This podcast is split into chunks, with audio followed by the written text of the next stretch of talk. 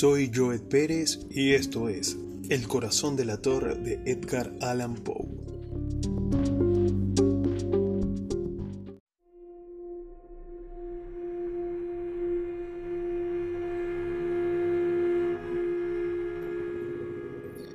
Es cierto, soy muy nervioso, horrorosamente nervioso. Siempre lo fui, pero ¿por qué creen que estoy loco? La enfermedad ha aguzado mis sentidos sin destruirlos ni embotarlos. Tenía el oído muy fino y ninguno se le igualaba.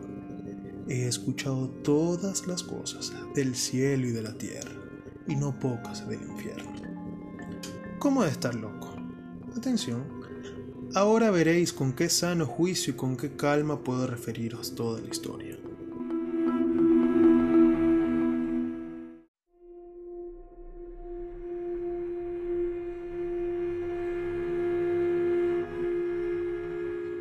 Es imposible decir cómo se me ocurrió inicialmente la idea, pero una vez concebida no pude arrancarla de mi cabeza. No me proponía objeto alguno ni me dejaba llevar por pasiones. Amaba al viejo, pues jamás me había hecho daño alguno, ni menos insultado. No envidiaba su oro, pero tenía en sí algo desagradable. Era uno de sus ojos. Sí, eso es. Se asemejaba al de un buitre y tenía el color azul pálido. Cada vez que este ojo fijaba en mí su mirada se me lava la sangre en las venas, y lentamente por grados comenzó a germinar en mi cerebro la idea de arrancar la vida al viejo, a fin de librarme para siempre de aquel ojo que me molestaba.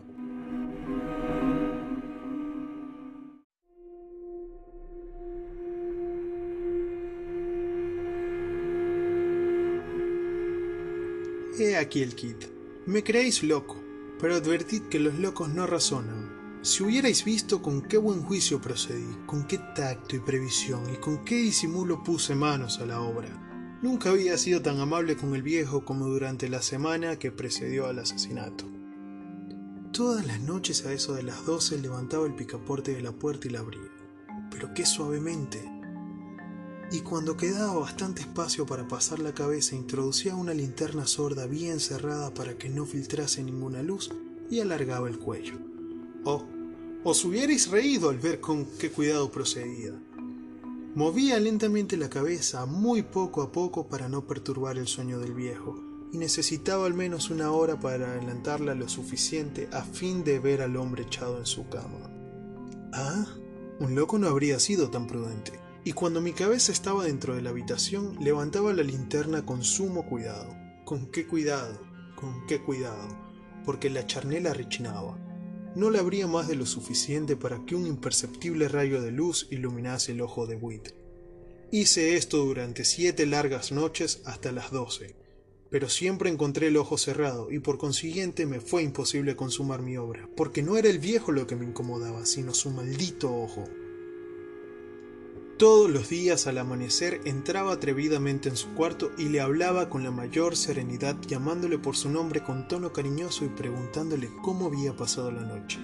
Ya veis, por lo dicho, que debería ser un viejo muy perspicaz para sospechar que todas las noches hasta las doce le examinaba durante su sueño.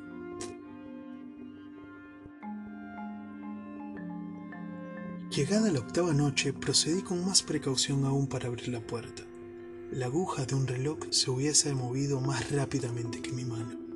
Mis facultades y mi sagacidad estaban más desarrolladas que nunca y apenas podía reprimir la emoción de mi triunfo. Pensar que estaba allí, abriendo la puerta poco a poco, y que él no podía ni siquiera soñar en mis actos, esta idea me hizo reír, y tal vez el durmiente escuchó mi ligera carcajada, pues se movió de pronto en su lecho como si se despertase. Tal vez creeréis que me retiré. Nada de eso. Su habitación estaba negra como un pez. Tan espesas eran las tinieblas, pues mi hombre había cerrado herméticamente los postigos por temor a los ladrones. Y sabiendo que no podía ver la puerta entornada, seguía empujándola más, siempre más. Había pasado ya la cabeza, y estaba a punto de abrir la linterna cuando mi pulgar se deslizó sobre el muelle con que se cerraba y el viejo se incorporó en su lecho exclamando ¿Quién anda ahí? Permanecí inmóvil sin contestar. Durante una hora me mantuve como petrificado y en todo este tiempo no le vi echarse de nuevo. Seguía sentado y escuchando como yo lo había hecho noches enteras. Pero he aquí que de repente oigo una especie de queja débil y reconozco que era debida a un terror mortal. No era de dolor ni de pena, ¿o no? Era el ruido sordo y ahogado que se eleva del fondo de un alma poseída por el espanto. Yo conocía bien este rumor, pues muchas noches a las doce, cuando todos dormían, lo oía producirse en mi pecho, aumentando con su eco terrible el terror que me embargaba. Por eso comprendía bien lo que el viejo experimentaba y le compadecía, aunque la risa entreabriese mis labios. No se me ocultaba que se había mantenido despierto desde el primer ruido cuando se revolvió en su lecho. Sus temores se acrecentaron y sin duda quiso persuadirse que no había causa para ello, mas no pudo conseguirlo. Sin duda pensó, eso no será más que el viento de la chimenea o de un ratón que corre o algún grillo que canta. El hombre se esforzó para confirmarse en estas hipótesis, pero todo fue inútil. Era inútil porque la muerte que se acercaba había pasado delante de él con su negra sombra, envolviendo en ella a su víctima, y la influencia fúnebre de esta sombra invisible era la que le hacía sentir, aunque no distinguiera ni viera nada, la presencia de mi cabeza en el cuarto.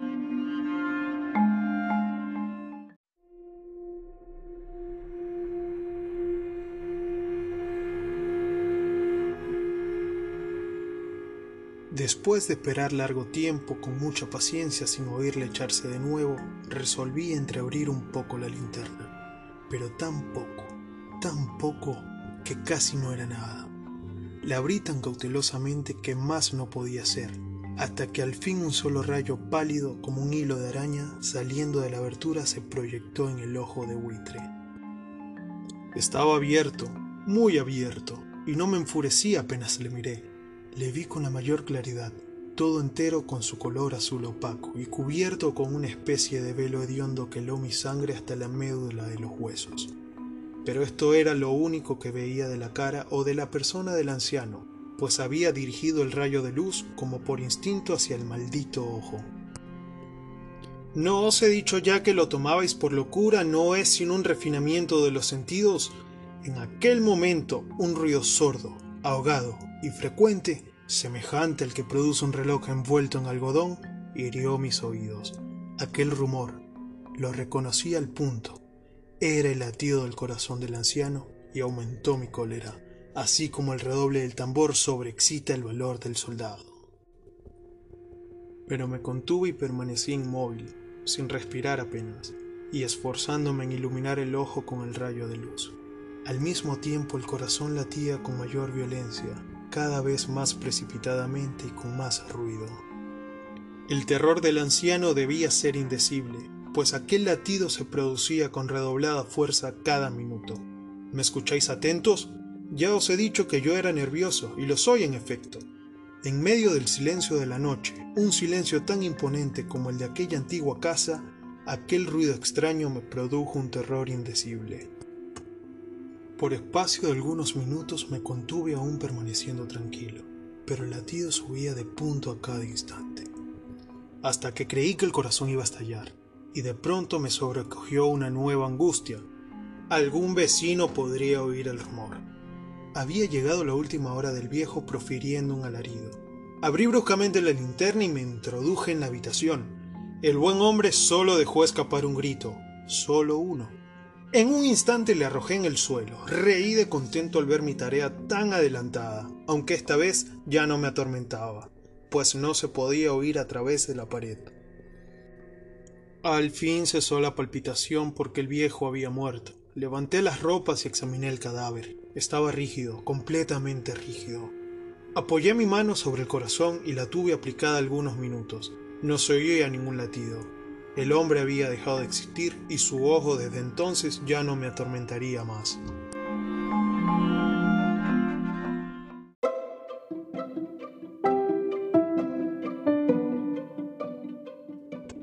Si persistís en tomarme por loco, esa creencia se desvanecerá cuando os diga qué precauciones adopté para ocultar el cadáver.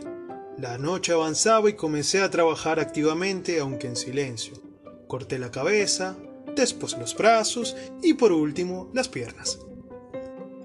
Enseguida arranqué tres tablas del suelo de la habitación, deposité los restos mutilados en los espacios huecos y volví a colocar las tablas con tanta habilidad y destreza que ningún ojo humano, ni aun el suyo, hubiera podido descubrir nada de particular.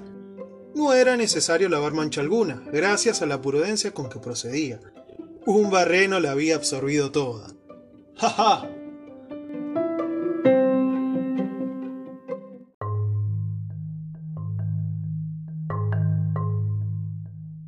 Terminada la operación, a eso de las 4 de la madrugada, aún estaba tan oscuro como medianoche. Cuando el reloj señaló la hora, llamaron a la puerta de calle y yo bajé con la mayor calma para abrir, pues, ¿qué podía temer ya? Tres hombres entraron anunciándose cortésmente como oficiales de policía. Un vecino había escuchado un grito durante la noche. Esto bastó para despertar sospechas. Se envió un aviso a las oficinas de policía y los señores oficiales se presentaban para reconocer el local. Yo sonreí porque nada debía temer, y recibiendo cortésmente a aquellos caballeros, les dije que era yo quien había gritado en medio de mi sueño. Añadí que el viejo estaba de viaje y conduje a los oficiales por toda la casa, invitándoles a buscar y a registrar perfectamente.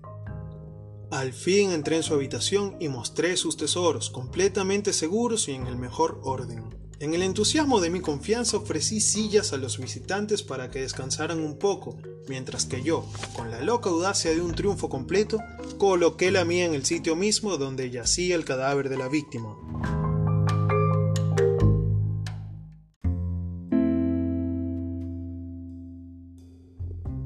Los oficiales quedaron satisfechos y convencidos por mis modales. Yo estaba muy tranquilo.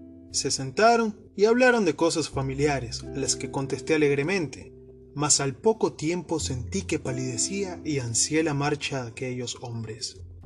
Me dolía la cabeza, me parecía que mis oídos zumbaban, pero los oficiales continuaban sentados hablando sin cesar. El zumbido se pronunció más, persistiendo con mayor fuerza. Me puse a charlar sin tregua para librarme de aquella sensación, pero todo fue inútil, y al fin descubrí que el rumor no se producía en mis oídos.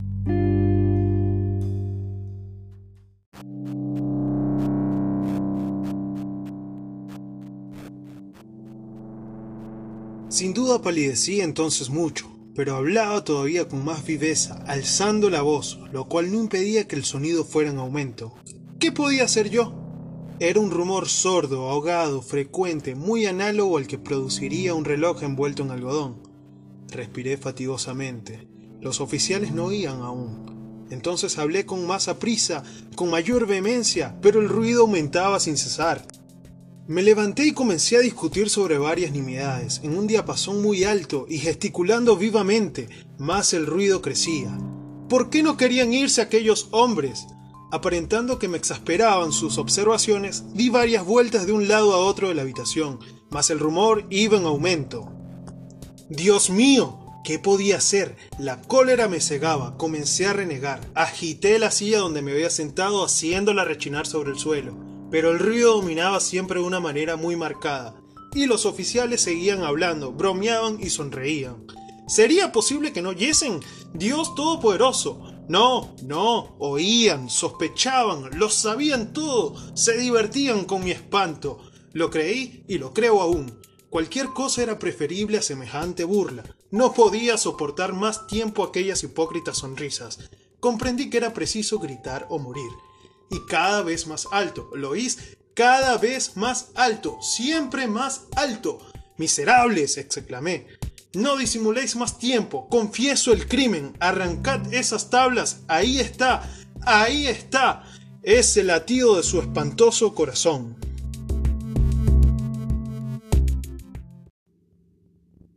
Palabreo de la loca Luz Caraballo, de Andrés Eloy Blanco.